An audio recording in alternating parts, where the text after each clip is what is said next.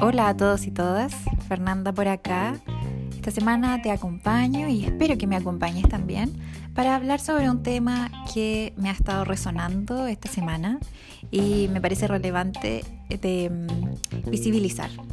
Acompáñame en el capítulo de hoy.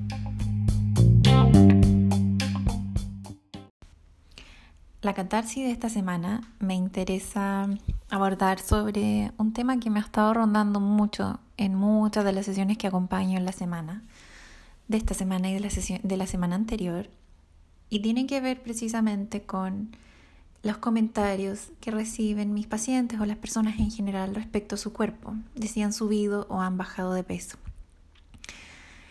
Y no solo me descompone esta situación, porque siento que pareciera que no avanzáramos mucho al respecto, pero no sé ya qué idioma o qué lenguaje ocupar, eh, porque con mis pacientes lo podemos hablar y decimos esto no corresponde, está mal, pero las personas que lo ejecutan, que sí comentan respecto al cuerpo de otra persona, no vienen a sesión, ¿no? No puedo trabajar eso con ellos. Entonces quiero enviar este mensaje a quien lo resuene, a quien le escuche. Por favor, no comentes sobre el cuerpo de otra persona porque no sabes a lo que le estás hablando dentro de ella. Puedes estar hablándole a que se está matando haciendo ejercicio, se está matando comiendo, dejando de comer, o está teniendo dracones, o usa medidas purgativas para, para poder evitar como, em, digamos, tener tantas calorías de todo lo que comió. O puede que haya estado enferma esa persona y por eso perdió peso, no porque lo buscara. Eh, puede que haya tenido una complicación de salud. Eh, no sabes lo que estás avalando o si hay un sobrepeso, si hay un aumento de peso, no sabes tampoco lo que hay detrás, ¿no? Por lo tanto, lo que se ve a simple vista no necesariamente representa algún tipo de, de verdad o algún tipo de información que la persona ya no sepa. No es asunto tuyo. Por lo tanto, a no involucrarse en aspectos que traspasan los límites de personales. No debes comentar, vuelvo a insistir, ni para bien ni para mal. Lo que puedes decir es otras cosas que no, no hagan referente, referencia a su cuerpo. Y um, eh, de alguna manera el, el, el evitarnos hablar al respecto nos recuerda que somos más que ese cuerpo que tenemos.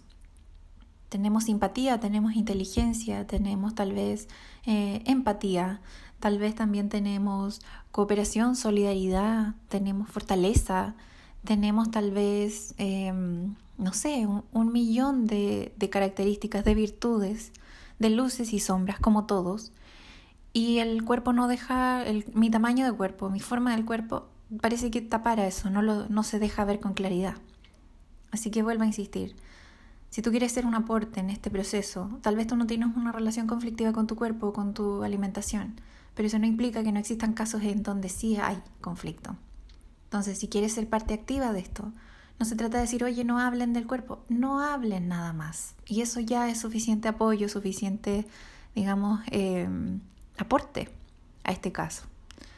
Esa es mi catarsis de esta semana y em, la invitación, no estoy retando a nadie, pero la invitación es que dejemos de ser cuerpos centristas, basta de eso, no nos ha causado ningún bien, ¿no? Al menos yo he trabajado con personas que tienen un cuerpo delgado, un cuerpo tal vez con sobrepeso, y en ninguno de los dos casos recibir comentarios sobre su cuerpo es eh, agradable o es cómodo. Para todos es incómodo o todas es incómodo, así que cero comentario, por favor. Somos más que un cuerpo, lo vuelvo a decir. Y eso, espero que resuenes con esto que acabo de hablar y muchas gracias por escuchar. Que tengas muy buen fin de semana. Chao, chao.